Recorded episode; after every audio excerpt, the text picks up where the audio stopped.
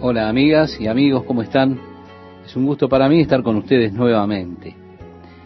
Si tiene a la mano allí el pasaje que citaba Esteban, le invito a que me acompañe en la lectura. Si dijera yo, hablaré como ellos, he aquí a la generación de tus hijos engañaría. Cuando pensé para saber esto, fue duro trabajo para mí. Como decíamos en la emisión anterior, la vida tiene experiencias dolorosas. Algunas son cosas que no nos gusta ni siquiera pensar en ellas de tan dolorosas que son. De hecho, algunas cosas que nos producen tanto dolor queremos de algún modo sacarlas de nuestra memoria, de nuestra mente. Decía el salmista, cuando pensé para saber esto, es decir, cuando traté de entender las cosas de mi vida, fue muy duro para mí. No lo pude hacer. Está equivocado pensar que uno puede entender todo lo que llega a nuestra vida. ¿Por qué sucedió? Siempre estamos buscando razones lógicas. ¿Por qué Dios permitió que le ocurriese esto a mi pequeña hija? ¿Por qué Dios permitió que esto aconteciera en mi vida? No lo sé. Es doloroso, buscamos entenderlo, pero es demasiado doloroso para nosotros. Así el salmista, su pie estaba resbalando al tratar su mente con estas cosas. Estas cosas casi lo matan. Pero llegamos al versículo 17, donde nos dice, hasta que entrando en el santuario de Dios, comprendí el fin de ellos. Yendo al santuario de Dios, él tuvo una perspectiva más amplia. Y esto es siempre el principal valor que tiene venir a la casa de Dios. El mayor valor que existe en juntarse, en oír la palabra de Dios, porque entramos en conciencia de lo eterno y se amplía tremendamente nuestra perspectiva. Mi problema en tratar de lidiar con los asuntos de mi vida es que siempre estoy mirándolos con una perspectiva muy pequeña, la del día de hoy, de mañana o la semana entrante. La incomodidad presente que yo siento, el presente dolor que estoy experimentando, la dificultad de lo que estoy atravesando al día de hoy. Siempre estoy interesado en la solución inmediata de esta presente situación, del dolor o de la pena que estoy atravesando. En cambio, cuando Dios está tratando en mi vida, Él trata con una visión eterna. Dios siempre está mirando a la eternidad. Está mirando a los valores eternos. Es mejor para mí ir por la vida mutilado y entrar en la eternidad con Él que ir entero por la vida e irme al infierno. Y porque Dios está tratando con la eternidad en vista, es que a veces Él tiene que quitarme lo que yo considero importante, precioso para mí, para que pueda obrar en mi vida Dios su propósito eterno y su plan que Él tiene para mí. Ahora, yo siempre estoy buscando el simple hecho de lo que he perdido. No quiero perderlo. Yo lo quería, oh Dios, ¿por qué me lo quitaste?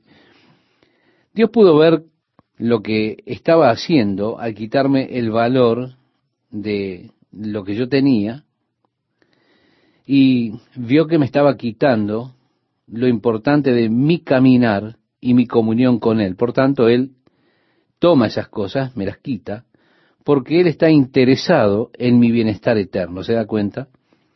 Ahora, cuando vengo al santuario de Dios y entro en la conciencia de lo eterno, veo las cosas con una perspectiva más clara porque las estoy mirando ahora en la eternidad.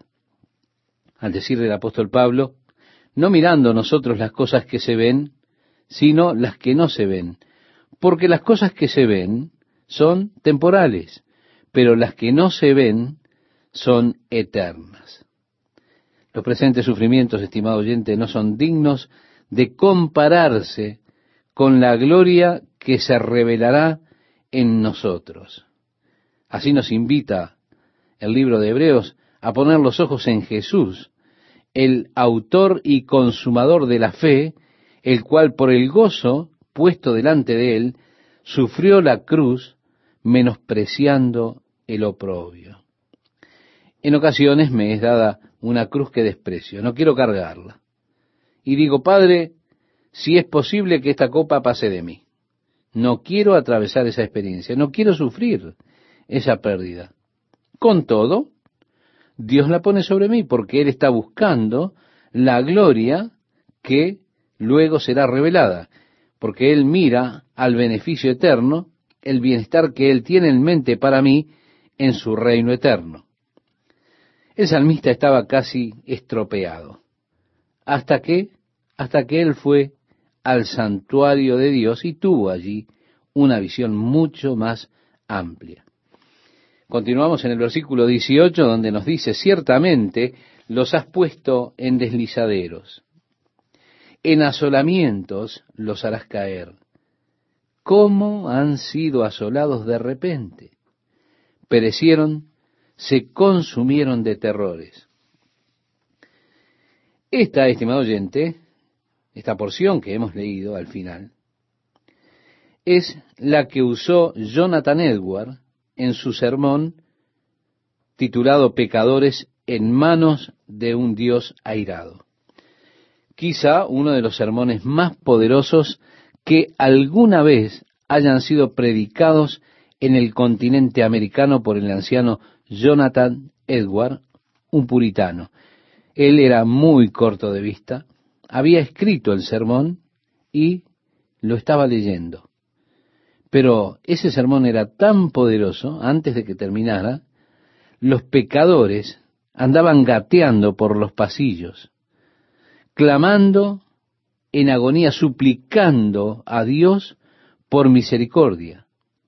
Pecadores en las manos de un Dios airado. Él tomó esto, ciertamente los has puesto en deslizaderos. Y comparó en esa ocasión a los pecadores como alguien caminando sobre una tabla helada que estaba puesta sobre el foso del infierno, en la cual no había nada para sujetarse. Y en cualquier momento su pie habría de deslizarse para hundirse en la destrucción en el infierno. Dios no tiene ninguna obligación de mantenerlo vivo. Dios no tiene ninguna obligación de sostenerle. El salmista vio el fin de la vida de uno que transita en la maldad. Y créame, no es tan bueno, no es tan placentero. Qué tonto es envidiarlos. Mirar cuál es su destino nos hace ver qué tonto es estar celosos de ellos, envidiarlos. Es como mirar lo que está en esta vidriera. Y por supuesto, leemos a continuación, se consumieron de terrores. Como sueño del que despierta, así, Señor, cuando despertares, menospreciarás su apariencia. Se llenó de amargura mi alma y en mi corazón sentía punzadas. Ahora el salmista estaba compungido con su propia estupidez. Como nosotros cuando nos ocurre algo así, nos compungimos con nuestra propia necedad. Imagine haber tropezado en algo como eso. Dice el salmista, tan torpe era yo que no entendía. Era como una bestia delante de ti. Es decir, no tenía capacidad de razonamiento, sin lógica. Era como un animal sin capacidades de razonar. Pero agrega con todo, estaba envidioso de ellos, pero ellos están carentes de ti.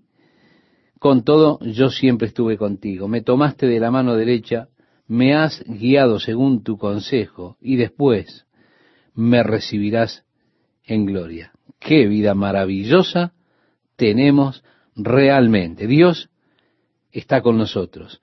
Dios está conmigo, me sostiene por la diestra, me guía con su consejo y todavía cuando llegue el final del camino, ha de recibirme en la gloria. Pregunta en el versículo 25, ¿a quién tengo yo en los cielos sino a ti? Y fuera de ti, nada deseo en la tierra. Mi carne y mi corazón desfallecen, mas la roca de mi corazón y mi porción es Dios para siempre. Porque he aquí, los que se alejan de ti perecerán. Tú destruirás a todo aquel que de ti se aparta. Pero en cuanto a mí, el acercarme a Dios es el bien. He puesto en Jehová el Señor mi esperanza para contar todas tus obras. Sí, el salmista casi se deslizó, pero descubrió que el malvado era el que estaba realmente en un lugar resbaladizo, no él. Entramos ahora al Salmo 74. El Salmo 74, estimado oyente, es uno de esos salmos en los cuales el salmista habla de la desolación que ha venido, la aparente quietud de Dios en esa desolación, Dios no hace nada para detenerla, Dios ha permitido esa desolación y entonces la mano de Dios parece que no se ha visto aún en cuanto a la liberación del pueblo. Comienza diciendo, ¿por qué, oh Dios, me has desechado para siempre? ¿Por qué se ha encendido tu furor contra las ovejas de tu prado? Acuérdate de tu congregación, la que adquiriste desde tiempos antiguos, la que redimiste para hacerla la tribu de tu herencia. Este monte de Sión donde has habitado, dirige tus pasos a los asolamientos eternos, a todo el mal que el enemigo ha hecho en el santuario tus enemigos vociferan en medio de tus asambleas. Han puesto sus divisas por señales. Se parecen a los que levantan el hacha en medio de tupido bosque. Y ahora con hachas y martillos han quebrado todas sus entalladuras. Él habla aquí de la desolación que vino a la casa de Dios. Cómo han tomado el hacha, los martillos y destruyeron aquellas hermosas obras talladas que había en el santuario de Dios. Y cómo han puesto a fuego tu santuario, continúa diciendo. Han profanado el tabernáculo de tu nombre, echándolo a tierra.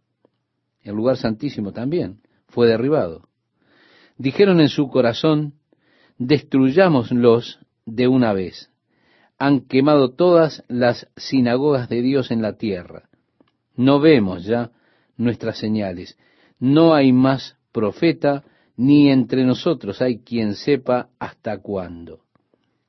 No sabemos hasta cuándo habrá de continuar esta desolación, es lo que está diciendo el salmista. En el verso 10, él continúa con esto.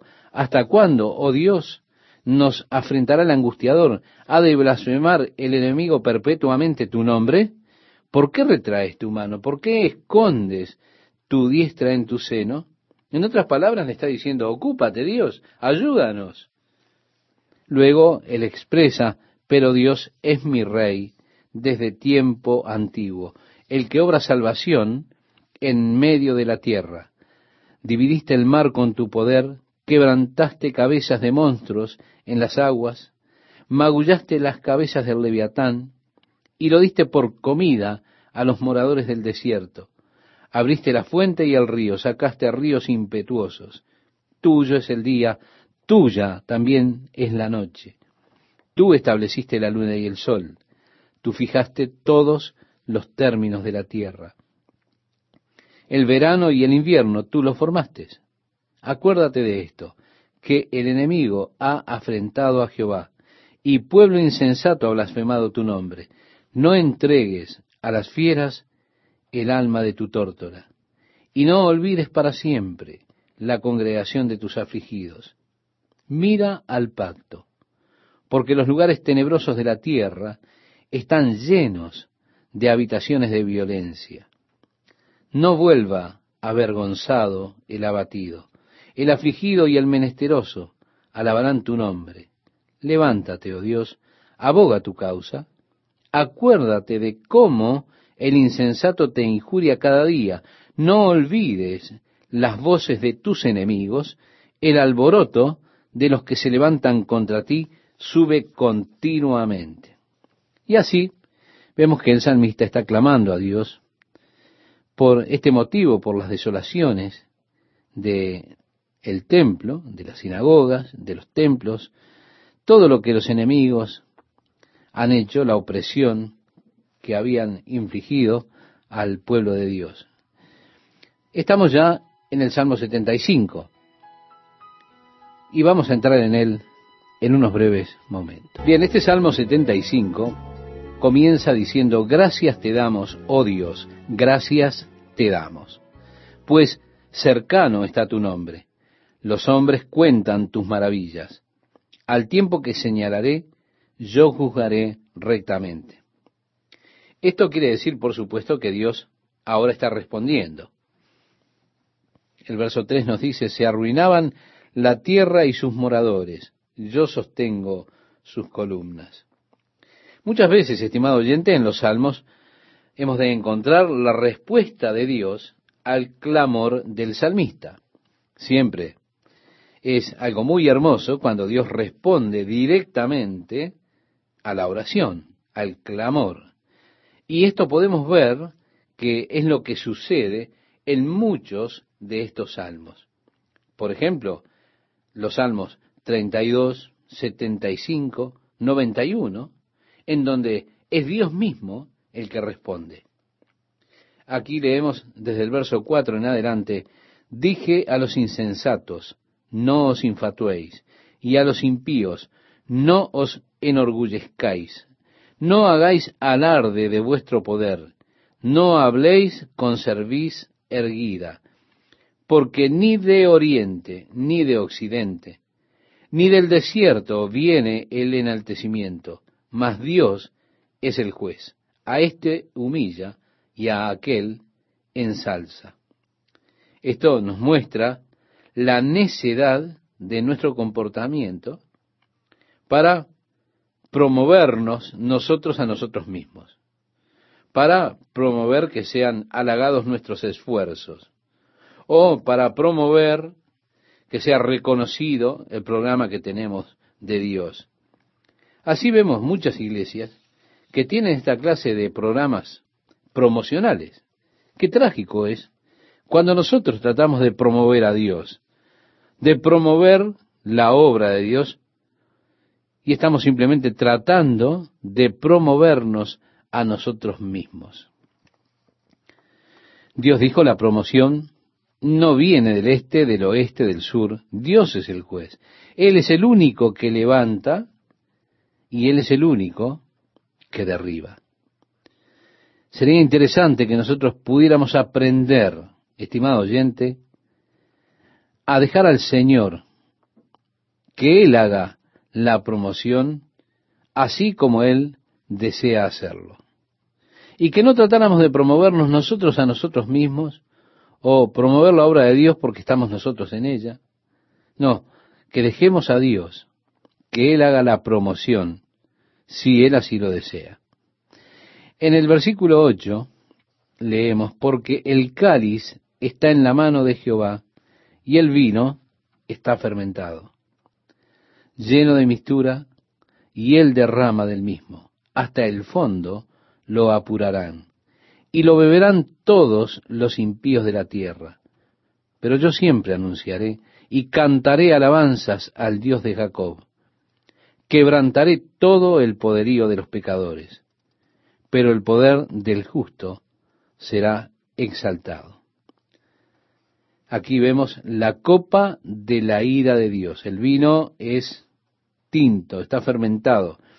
En el libro de Apocalipsis leemos también de la copa de vino de la ira de Dios, allí en el capítulo 14, en el cual leemos, y el tercer ángel lo siguió diciendo a gran voz, si alguno adora a la bestia y a su imagen, y recibe la marca en su frente o en su mano, él también beberá del vino de la ira de Dios, que ha sido vaciado puro en el cáliz de su ira, y será atormentado con fuego y azufre delante de los santos ángeles y del Cordero. Ese vino de la ira de Dios, que será derramado sobre la tierra en ese periodo de juicio que se aproxima, conocido como la gran tribulación. Así se refiere aquí en el Salmo y así hace mención de él en Apocalipsis. ¿Qué tal amigos? ¿Cómo están? Este Salmo 76, yo le invito a que usted me acompañe en la lectura. Como decía Esteban, presenta a Dios como el juez. Y comienza la lectura diciendo, Dios es conocido en Judá, en Israel es grande su nombre. Quiero recordarle, nosotros lo hemos estudiado, que Judá hace referencia al reino del sur, Israel al reino del norte. Seguimos leyendo y expresa en Salem está su tabernáculo y su habitación en Sión. Allí quebró las saetas del arco, el escudo, la espada y las armas de guerra glorioso eres tú, poderoso más que los montes de casa. Los fuertes de corazón fueron despojados, durmieron su sueño. No hizo uso de sus manos ninguno de los varones fuertes. A tu reprensión, oh Dios de Jacob, el carro y el caballo fueron entorpecidos. Tú, temible eres tú. ¿Y quién podrá estar en pie delante de ti cuando se encienda tu ira? Desde los cielos hiciste oír juicio, la tierra tuvo temor y quedó suspensa, cuando te levantaste, oh Dios, para juzgar, para salvar a todos los mansos de la tierra.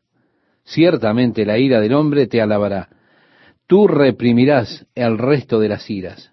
Prometed y pagad a Jehová vuestro Dios todos los que están alrededor de él traigan ofrendas al temible. Cortará él el espíritu de los príncipes. Temible es a los reyes de la tierra. Con mi voz clamé a Dios. A Dios clamé, y él me escuchará. Note usted cómo en el Salmo 77, la primera parte está centrada en la primera persona, yo. Toda la primera parte se centra en Él. Con mi voz clamé a Dios, a Dios clamé, y Él me escuchará. Al Señor busqué en el día de la angustia. Alzaba a Él mis manos de noche sin descanso. Mi alma rehusaba consuelo. Me acordaba de Dios y me conmovía. Me quejaba y desmayaba mi espíritu. No me dejabas pegar los ojos. Estaba yo quebrantado y no hablaba. Consideraba los días desde el principio, los años de los siglos me acordaba de mis cánticos de noche, meditaba en mi corazón y mi espíritu inquiría. ¿Desechará el Señor para siempre y no volverá más a hacernos propicio? ¿Ha cesado para siempre su misericordia? ¿Se ha acabado perpetuamente su promesa? ¿Ha olvidado Dios el tener misericordia? ¿Ha encerrado con ira sus piedades? es que cuando nuestra atención está puesta siempre sobre nosotros, perdemos la conciencia de Dios y parece como que Dios estuviera apartado de nosotros. Pero note lo que viene a continuación. Dije, enfermedad mía es esta. Traeré pues a la memoria los años de la diestra del Altísimo, me acordaré de las obras de Ja. Sí, haré yo memoria de tus maravillas antiguas, meditaré en todas tus obras y hablaré de tus hechos. Como cambia de dirección aquí el salmista en este versículo 12, cuando él comienza a referirse a Dios. Ya no es yo, sino tus obras, tus hechos. De esa manera el salmo termina con un comentario que es resplandeciente y es más resplandeciente que el comentario que hace cuando comienza, porque ahora el énfasis es quitado de yo, del mí, y es puesto en él, en Dios. Ellos dicen que la oración cambia las cosas, Y yo lo creo, pero ¿cuántas veces la oración me cambia a mí y cambia mi actitud? Mientras estamos en oración, Dios está obrando y es en ese momento que estoy orando en el cual Él está cambiando mi corazón, está cambiando mi actitud. Nosotros tenemos un amigo que fue alcohólico y la familia siempre vivía como en un tembladeral. Cuando él bebía todo parecía desmoronarse. Siempre venía la amenaza de divorcio y amenazas de todo tipo. Una noche el timbre de la puerta sonó. Yo fui a la puerta, allí estaba él. Y él me dice, necesito ayuda, mi esposa me va a dejar, mi familia no me ama, tuve una gran pelea, destrocé el teléfono contra la pared, necesito ayuda, necesito a Dios. Pero no hay quien ore por mí lo suficiente. Bueno, yo no supe lo que él quería decir con orar por él lo suficiente. Así que yo acepté esto como un desafío y le dije, vamos a la iglesia. En ese tiempo nosotros vivíamos al lado de la iglesia. Entonces yo le dije, yo oraré por usted tanto como usted lo necesite. Por supuesto, él olía como a una fábrica de cerveza. No obstante, nos entramos allí en el templo y nos arrodillamos, y él comenzó a orar. Yo me arrodillé junto a él y también comencé a orar, pero yo estaba escuchando su oración. Y su oración era, oh Dios, tú sabes que ellos no me han estado tratando bien. Tú sabes, Señor, sabes las intenciones que ellos tienen hacia mí. Ellos no me comprenden. Solo era, Señor, tú los conoces, lo malo que ellos han sido y demás, todas cosas por el estilo. Y así estuvo una hora diciéndole a Dios lo mala que era su familia y cómo lo habían maltratado y lo desafortunado que era. Pero después de una hora yo noté un cambio que vino en su oración. Él comenzó a decir, Dios, mi vida realmente es un desastre. Señor, yo no te he servido, yo sé que debo servirte, Dios, te pido perdón por no haber estado sirviéndote, te he fallado, Dios. Me arrepiento, Señor, lo siento mucho. Nosotros finalmente habíamos orado lo suficiente. Yo descubrí que su oración atravesó toda la basura que él tenía en su corazón hacia su familia. Y ahora él comenzaba a tratar con el asunto de su propio corazón. Luego de cerca de una hora de orar de esa forma, sus oraciones cambiaron nuevamente. Y él decía, oh Señor, te agradezco, te agradezco por tu ayuda, te agradezco que me ames. Oh Señor, gracias, gracias Padre. Así que regresé a la oficina, tomé una manta, lo cubrí y me fui a casa a descansar. Cuando fui a mi casa, mi esposa dijo, bueno, ¿cómo estuvo? Y yo le dije, no sé exactamente, pero allí quedó durmiendo en el Señor. Y le transmití a ella cómo hubo ese cambio evidente en el tono de sus oraciones, lo cual sonaba muy bien. A la mañana siguiente yo fui a la iglesia a verlo, pero él ya se había ido.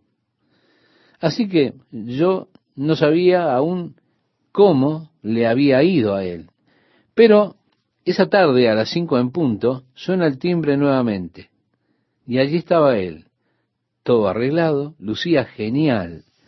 Y él dijo, ¿a qué hora comienza la iglesia esta tarde? Oh, Dios hizo una obra real, un cambio en su vida. Pero este ocurrió cuando él quitó los ojos de él mismo y puso sus ojos en Dios. Allí fue cuando Dios comenzó a obrar. Estimado oyente, esto siempre es así. Nosotros necesitamos sacar nuestra mirada, nuestros ojos, de nosotros mismos, sacarlos de nuestra situación, de nuestros problemas. Necesitamos dejar de contemplarnos a nosotros mismos. Estamos muy centrados en nosotros mismos. Y eso se refleja muchas veces en nuestras oraciones. Y oímos yo, yo, yo, yo. Ahora, cuando podemos quitar los ojos de nosotros mismos y podemos enfocarlos en Dios, allí es cuando Dios realmente puede obrar. Quiero contarle algo acerca de mi vida. Antes de que yo naciera, mi primo murió de meningitis espinal. Él vivía a dos cuadras de la casa donde estaba mi familia. Mi hermana evidentemente estuvo expuesta a esa enfermedad por mi primo. Ella también entonces adquirió meningitis espinal y por todas las señales aparentes habría de morir. Así comenzó a sufrir convulsiones, sus ojos se daban vuelta, su mandíbula se trabó, ella dejó de respirar. Mi madre, ella sabía que ya era tarde para que los doctores pudieran ayudarla, pero ella se fue corriendo por las calles hacia una iglesia cristiana, porque ella sabía que ellos sabían cómo orar realmente. La casa del pastor estaba junto a la iglesia y ella fue y golpeó la puerta. Y cuando el ministro salió, ella sujetó a su hija, estaba histérica, y dijo, mi bebé, mi bebé, necesito a Dios para que sane a mi bebé. Así que ella puso el cuerpo de mi hermana en el piso, y mientras ella gritaba realmente en forma histérica, suplicándole a Dios, el pastor, el doctor Mitzner, le dijo, joven, quita tus ojos de tu bebé y ponlos en Jesús. Y solo comienza a adorar a Jesús y a alabar al Señor. Mi padre llegaba de la piscina, donde pasaba la mayor parte de su tiempo. Ellos estaban viviendo entonces en un hotel mientras construían la casa. Él preguntó a algunas personas allí en el vestíbulo, ¿han visto a mi esposa? Una enfermera le dijo, sí, señor Smith, su pequeña hija creo yo que murió. Ella salió corriendo a la calle, creo que hacia la iglesia. Así que mi padre salió hacia la iglesia, corriendo, pretendiendo golpear al ministro y tomar a su hija y conseguir ayuda competente. Pero cuando él la vio allí tendida, él comprendió que ella estaba más allá de la ayuda del hombre. Y él solamente se cayó y se arrodilló y comenzó a clamar a Dios. El pastor seguía animando a mi madre, diciéndole, quita tus ojos de tu pequeña hija, pon tus ojos en Cristo. Ella comenzó a llevar sus ojos hacia el Señor y comenzó a adorar al Señor y decía, Señor, si tú me devuelves a mi pequeña hija, yo te entregaré mi vida, te serviré el resto de mi vida, haré cualquier cosa que me pidas que haga, Dios. Seré tu sierva el resto de mi vida, pero devuélveme a mi hija.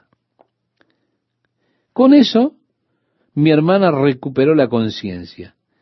Fue realmente una sanidad instantánea y completa. Ellos la llevaron a casa y allí estaba ella, riendo completamente bien. Dos meses después yo nacía. Cuando el doctor llegó y le dijo a mi madre, tienes un varón, ella cerró los ojos y dijo, Señor, yo cumpliré mi voto, a ti el voto que te hice, a través de mi hijo.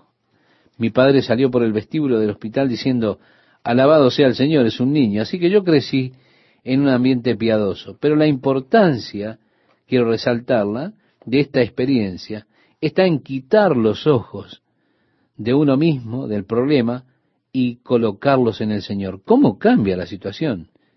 Yo le diré, estimado oyente, usted coloca sus ojos sobre usted mismo y sus circunstancias, y usted puede hundirse rápidamente. No hay forma más rápida de hundirse que colocando la mirada, sus ojos en las olas y en las circunstancias que lo rodean, sobre usted mismo. Pero en cuanto usted coloca su mirada sobre el Señor, usted podrá caminar sobre las aguas, como le ocurrió al apóstol Pedro. Así que el salmista comienza con los ojos puestos sobre él mismo. Yo, yo, yo me esto, yo aquello, pero luego él cambia en medio del salmo y pone la atención en el Señor. De esa manera el salmo termina con una nota de victoria, diciendo, tú eres el Dios que hace maravillas, hiciste notoria a los pueblos tu poder, con tu brazo redimiste a tu pueblo, a los hijos de Jacob y de José. Te vieron las aguas, oh Dios, las aguas te vieron y temieron, los abismos también se estremecieron, las nubes echaron inundaciones de aguas, tronaron los cielos y discurrieron tus rayos. La voz de tu trueno estaba en el torbellino. Tus relámpagos alumbraron el mundo. Se estremeció y tembló la tierra. En el mar fue tu camino y tus sendas en las muchas aguas, y tus pisadas no fueron conocidas. Condujiste a tu pueblo como ovejas por mano de Moisés y de Aarón. Así que está dando vuelta la situación. Y yo le invito a que usted quite sus ojos de usted mismo y los ponga en el Señor y usted ha de llegar, sin lugar a dudas, a la victoria. Entramos ahora al Salmo 78. Es un salmo que repasa la historia del pueblo de Israel, el pueblo de Dios. Este salmo fue escrito de manera de recordarle a los hijos, a la generación siguiente, las obras del Señor. Uno de los compromisos importantes que tenemos nosotros es que no vemos un mover de Dios. Y luego ver morir todo con la generación pasada. Pero, desafortunadamente, raramente una obra de Dios continúa en una segunda generación. Desafortunadamente comenzamos a colocar nuestros ojos sobre las cosas que Dios ha hecho, sobre los grandes monumentos, y se vuelve la mirada hacia un monumento en lugar de mantener nuestros ojos sobre Dios, que es el que está haciendo la obra. Y siempre es una tragedia cuando la obra de Dios se vuelve tan solo un memorial. De alguna manera nosotros necesitamos comunicarle a nuestros hijos la gloriosa obra de Dios y que tengan conciencia de Dios para que así continúe y continúe. Los hijos de Israel buscaban esto, pero fracasaron. Muchas veces usted encuentra que de una generación a otra la obra de Dios es olvidada. Por ejemplo, Ezequías es seguido por Manasés, su hijo. Ezequías, un rey justo, maravilloso. Manasés, un rey malvado. De alguna forma, su padre no pudo transmitirle bien su fe a Manasés, su confianza en Dios. Aquí tenemos el Salmo 78 y con la lectura de estos versículos vamos a concluir nuestro estudio por el día de hoy. Dice así, escucha, pueblo mío, mi ley. Inclinad vuestro oído a las palabras de mi boca. Abriré mi boca en proverbios. Hablaré cosas escondidas desde tiempos antiguos, las cuales hemos oído y entendido, que nuestros padres nos las contaron.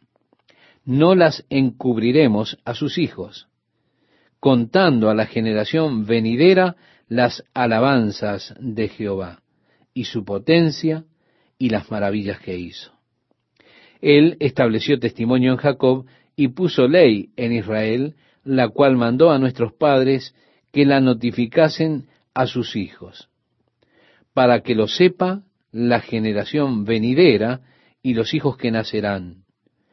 Y los que se levantarán lo cuenten a sus hijos, a fin de que pongan en Dios su confianza y no se olviden de las obras de Dios que guarden sus mandamientos. Así que tenemos aquí la transmisión de la verdad de generación en generación. ¿Qué tal? ¿Cómo están amigos? Comenzamos nuestra lectura, como decía Esteban, en el versículo 1. Yo espero que usted tenga su Biblia allí a mano y me acompañe a leer este hermoso salmo. Dice así, escucha, pueblo mío, mi ley, inclinad vuestro oído a las palabras de mi boca. Abriré mi boca en proverbios, hablaré cosas escondidas desde tiempos antiguos, las cuales hemos oído y entendido, que nuestros padres nos las contaron, es decir, pasándolas a los hijos. No las encubriremos a sus hijos, contando a la generación venidera las alabanzas de Jehová y su potencia y las maravillas que hizo. Él estableció testimonio en Jacob y puso ley en Israel, la cual mandó a nuestros padres que la notificasen a sus hijos, para que lo sepa la generación venidera y los hijos que nacerán. Y los que se levantarán lo cuenten a sus hijos, a fin de que pongan en Dios su confianza y no se olviden de las obras de Dios, que guarden sus mandamientos. Vemos es la verdad transmitida de generación a generación. Y no sean como sus padres, generación contumaz y rebelde, generación que no dispuso su corazón, ni fue fiel para con Dios su espíritu. Los hijos de Efraín, arqueros armados, volvieron las espaldas en el día de la batalla. Es decir, no se levantaron en contra del enemigo, sino que se retiraron. No guardaron el pacto de Dios, ni quisieron andar en su ley. Esto es porque se volvieron atrás en la batalla. Continúa diciendo, sino que se olvidaron de sus obras y de sus maravillas que les había mostrado. Parece que tuvieron falta de memoria, ¿verdad? Continúa, delante de sus padres hizo maravillas. En la tierra de Egipto, en el campo de Zoán, dividió el mar y los hizo pasar. Detuvo las aguas como en un montón, les guió de día con nube y toda la noche con resplandor de fuego. Hendió las peñas en el desierto y les dio a beber como de grandes abismos, pues sacó de la peña corrientes e hizo descender aguas como ríos, pero aún volvieron a pecar contra él, rebelándose contra el Altísimo en el desierto, pues tentaron a Dios en su corazón, pidiendo comida a su gusto, y hablaron contra Dios diciendo, ¿podrá poner mesa en el desierto? He aquí ha herido la peña y brotaron aguas, y torrentes inundaron la tierra. ¿Podrá dar pan también? ¿Dispondrá carne para su pueblo? Por tanto, oyó Jehová y se indignó. Se encendió el fuego contra Jacob y el furor subió también contra Israel, por cuanto no habían creído a Dios ni habían confiado en su salvación. Sí, vemos que la ira de Dios fue por causa de la incredulidad de aquel pueblo. La Biblia nos dice en el Nuevo Testamento, en el libro de Hebreos capítulo 11, que sin fe es imposible agradar a Dios. El verso 23 nos dice, sin embargo, mandó a las nubes de arriba y abrió las puertas de los cielos e hizo llover sobre ellos maná para que comiesen. Y les dio trigo de los cielos, pan de nobles comió el hombre. Les envió comida hasta saciarles. Movió el solano en el cielo y trajo con su poder el viento sur e hizo llover sobre ellos carne como polvo, como arena del mar, aves que vuelan, las hizo caer en medio del campamento, alrededor de sus tiendas. Comieron y se saciaron. Les cumplió pues su deseo. No habían quitado de sí su anhelo, aún estaba la comida en su boca, aunque estaban llenos, podemos decir, estaban aún llenos de deseo. En otras palabras, Usted desea, pero el deseo nunca es realmente satisfecho. Y así ellos, cuando fueron saciados, con todo, todavía estaban hambrientos. No habían quitado de sí su anhelo, dice en el verso 30. Aún estaba la comida en su boca cuando vino sobre ellos el furor de Dios e hizo morir a los más robustos de ellos y derribó a los escogidos de Israel. Con todo esto, pecaron aún y no dieron crédito a sus maravillas. Por tanto, consumió sus días en vanidad y sus años en tribulación. Si los hacía morir, entonces buscaban a Dios. Entonces se volvían solícitos en busca suya y se acordaban de que Dios era su refugio y el Dios altísimo su redentor, pero le lisonjeaban con su boca y con su lengua le mentían, pues sus corazones no eran rectos con él, ni estuvieron firmes en su pacto. ¿Cuántas veces las personas hacen las mismas cosas mintiéndole a Dios. Allí lisonjeándole, prometiéndole con sus bocas, pero en sus corazones realmente están lejos de Dios. Ahora mire la actitud de Dios en el verso 38. Pero Él, misericordioso, perdonaba la maldad y no los destruía. Y apartó muchas veces su ira y no despertó todo su enojo. Se acordó de que eran carne. Podemos decir, estimado oyente, gracias a Dios por sus misericordias con las cuales Él trata con nosotros y nos recuerda que no somos sino carne. Algunas veces pensamos que somos Superman, el superhombre. Pensamos que somos el peñón de Gibraltar, que somos fuertes, tan poderosos, o soy tan fuerte, me puedo parar contra lo que venga. O cómo me acobarda cuando veo algunos de esos jóvenes cristianos que vienen y dicen, estoy listo para salir y servir a Dios en el campo misionero. Yo pregunto, bueno, ¿cuánto hace que eres cristiano? Hace dos meses. Y siento que Dios me está llamando al campo misionero. Estoy listo para conquistar el mundo. Uno los ve, se sienten tan fuertes, pero Dios sabe que son polvo nada más. Y es bueno cuando averiguamos que nosotros somos solamente carne, solamente eso y aprendemos a no confiar en nuestra carne, sino que aprendemos a confiar completamente en Dios. Dios se acuerda que somos carne. Continúa nuestro salmo diciendo, soplo que va y no vuelve. Las personas siempre han preguntado, ¿qué escritura puede darme para hablar en contra o defenderme en contra de aquellos que enseñan la reencarnación. Bueno, aquí tiene una. Esto que hemos leído. El hombre es soplo que va y no vuelve. Usted debería marcar esta escritura, subrayarla, para poder utilizarla en su momento. Su vida es vista delante de Dios como un viento que pasa y no regresa. Está hablando del aliento de su vida es algo que habrá de pasar, pero no volverá. Usted no volverá. Ahora preguntamos, ¿quién hay en el mundo que quisiera volver? ¿Volver y tener que pasar por todo esto que estamos pasando? No, gracias, le agradezco mucho, yo no quiero. Sigamos con nuestro salmo en el verso 40. Dice, ¿cuántas veces se rebelaron contra él en el desierto? Lo enojaron en el yermo y volvían y tentaban a Dios y provocaban al Santo de Israel. Aquí hay un versículo que es muy interesante. Y es que Dios puede estar limitado por las incredulidades de las personas.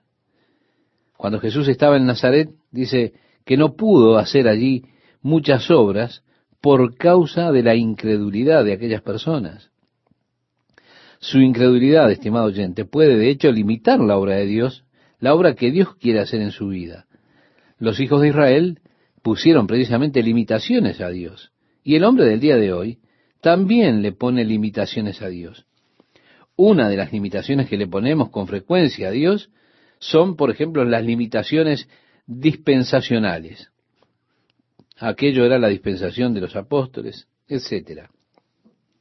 O la dispensación del Espíritu Santo, ya todo terminó con los apóstoles. Dios ya no obra más como obraba en aquellos días. Dios ya no, no sana más. Dios no obra milagros, ya no los obra. Los dones del Espíritu no están operando ya más. Cesó todo con los apóstoles. Le ponemos limitaciones a Dios. No porque Dios no fuera a hacer esto o aquello o no quisiera, sino por nuestra incredulidad, nuestra falta de creer que Dios puede hacerlo en el día de hoy, lo puede hacer ahora. Cuando vengo a Dios digo, Dios, ayúdame a estar totalmente abierto a cualquier cosa y todo lo que tú quieras hacer en mi vida. O yo no quiero poner restricciones en lo que Dios quiere hacer por medio de mí. No. Ellos limitaban al santo de Israel por su incredulidad. Y así continúa este salmo. No se acordaron de su mano, del día que los redimió de la angustia, cuando puso en Egipto sus señales y sus maravillas en el campo de Zoán, y volvió sus ríos en sangre y sus corrientes para que no bebiesen. Envió entre ellos enjambres de moscas que los devoraban, y ranas que los destruían. Dio también a la oruga sus frutos, y sus labores a la langosta. Sus viñas destruyó con granizo, y sus higuerales con escarcha. Entregó al pedrisco sus bestias, y sus ganados a los rayos. Envió sobre ellos el ardor de su ira, enojo, indignación y angustia, un ejército de ángeles destructores. Y así continúa esta referencia a la matanza de los primogénitos que hizo en Egipto y todas esas maravillas. Y el tabernáculo, por supuesto, originalmente estaba allá en el área de Siloé, el cual eh, estaba en la porción que le había sido dada a la tribu de Efraín. En el versículo 61 dice, y entregó a cautiverio su poderío y su gloria en manos del enemigo. Entregó también su pueblo a la espada y se irritó contra su heredad. El fuego devoró a sus jóvenes y sus vírgenes no fueron loadas en cantos nupciales. Sus sacerdotes cayeron a espada y sus viudas no hicieron lamentación. Entonces despertó el Señor como quien duerme, como un valiente que grita excitado del vino, e hirió a sus enemigos por detrás, les dio perpetua afrenta, desechó la tienda de José y no escogió la tribu de Efraín. Sí, tenemos que reconocer que cuando Dios escogió ser el líder del pueblo de Israel, Él rehusó tomar la tribu de Efraín o la de José, que hubiese sido también la de Manasés. Y como dice a continuación, sino que escogió la tribu de Judá, el monte de Sión, al cual amó, edificó su santuario a manera de eminencia, como la tierra que cimentó para siempre. Eligió a David su siervo, y lo tomó de las majadas de las ovejas. Detrás las paridas lo trajo, para que apacentase a Jacob su pueblo y a Israel su heredad, y los apacentó conforme a la integridad de su corazón. Los pastoreó con la pericia de sus manos. Estimado oyente, tenemos un hermoso raconto de la historia de este pueblo, recordándoles la obra de Dios que hizo en el pasado. Como dice el Salmo 79, verso 1, Oh Dios, vinieron las naciones a tu heredad, han profanado tu santo templo, redujeron a Jerusalén a escombros. Así que ahora en este nuevo salmo que estamos considerando, nos lleva al tiempo cuando el templo fue arrasado. Quizá ocurrió esto bajo el reinado de Roboam y fue arrasado por los egipcios. Dice, dieron los cuerpos de tus siervos por comida a las aves de los cielos, la carne de tus santos a las bestias de la tierra. Derramaron su sangre como agua en los alrededores de Jerusalén, y no hubo quien los enterrase somos afrentados de nuestros vecinos, escarnecidos y burlados de los que están en nuestros alrededores. ¿Hasta cuándo, oh Jehová, estarás airado para siempre? ¿Arderá como fuego tu celo? Derrama tu ira sobre las naciones que no te conocen y sobre los reinos que no invocan tu nombre, porque han consumido a Jacob y su morada han asolado no recuerdes contra nosotros las iniquidades de nuestros antepasados. Vengan pronto tus misericordias a encontrarnos, porque estamos muy abatidos. Ayúdanos, oh Dios de nuestra salvación, por la gloria de tu nombre, y líbranos y perdona nuestros pecados por amor de tu nombre, porque dirán las gentes, ¿dónde está su Dios? Sea notoria en las gentes delante de nuestros ojos la venganza de la sangre de tus siervos que fue derramada. Llegue delante de ti el gemido de los presos. Conforme a la grandeza de tu brazo, preserva a los sentenciados a muerte y devuelve a nuestros vecinos en su seno siete tantos, de su infamia con que te han deshonrado, oh Jehová. Y nosotros, pueblo tuyo y ovejas de tu prado, te alabaremos para siempre, de generación en generación cantaremos tus alabanzas.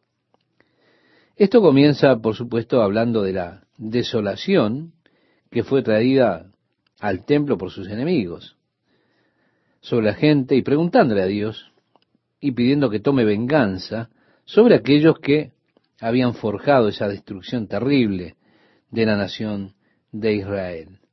Ahora vamos a comenzar con el Salmo 80, un hermoso salmo, que dice así, oh pastor de Israel, escucha, tú que pastoreas como a ovejas a José, que estás entre querubines, resplandece. Qué hermoso es mirar Dios habitando en medio de los querubines. De hecho, en el libro de Apocalipsis, Juan describe el trono de Dios con los cuatro querubines alrededor del trono, y allí están diciendo, Santo, Santo, Santo, el Señor Todopoderoso, y no cesan de declarar la grandeza y la santidad de Dios noche y día. Despierta tu poder delante de Efraín, de Benjamín y de Manasés, y ven a salvarnos. Oh Dios, restauranos, haz resplandecer tu rostro, y seremos salvos. Jehová, Dios de los ejércitos, ¿hasta cuándo mostrarás tu indignación contra la oración de tu pueblo? Les diste a comer pan de lágrimas y a beber lágrimas en abundancia. Nos pusiste por escarnio a nuestros vecinos, y nuestros enemigos se burlan entre sí. Oh Dios de los ejércitos, restauranos, haz resplandecer tu rostro y seremos salvos. Continúa así este precioso salmo, que le invito a que usted lo lea hasta el versículo final. La vid fuera de Egipto, por supuesto, es la nación de Israel. Él dice, hiciste venir una vid de Egipto y la preparaste en esta tierra. El pueblo de Dios llenó esa tierra de Israel. La nación de Israel es vista en la Biblia como una vid. Es un simbolismo que es usado también por el profeta Isaías. Dios habla de su viña, que él la plantó, la cultivó, puso la prensa de vino, pero nunca esa dio el fruto que él deseaba. Desde el verso 15 leemos, la planta que plantó tu diestra y el renuevo que para ti afirmaste, quemada a fuego está asolada, perezcan por la reprensión de tu rostro. Sea tu mano sobre el varón de tu diestra, sobre el hijo de hombre que para ti afirmaste. Así no nos apartaremos de ti. Vida nos darás e invocaremos tu nombre, oh Jehová Dios de los ejércitos. Restauranos, haz resplandecer tu rostro y seremos salvos. Así concluye este salmo, precioso salmo. Oh Dios, vuélvenos una vez más, haz que tu rostro brille. ¿Por qué? Porque Dios ha olvidado la nación de Israel a causa de que ellos olvidaron a Dios. Y como le fue dicho al rey Asa por el profeta, el Señor está contigo mientras tú estés con él. Si le buscas, él será hallado de ti, pero si tú le olvidas, él te olvidará. Así fue que la nación se olvidó de Dios. Israel olvidó a Dios.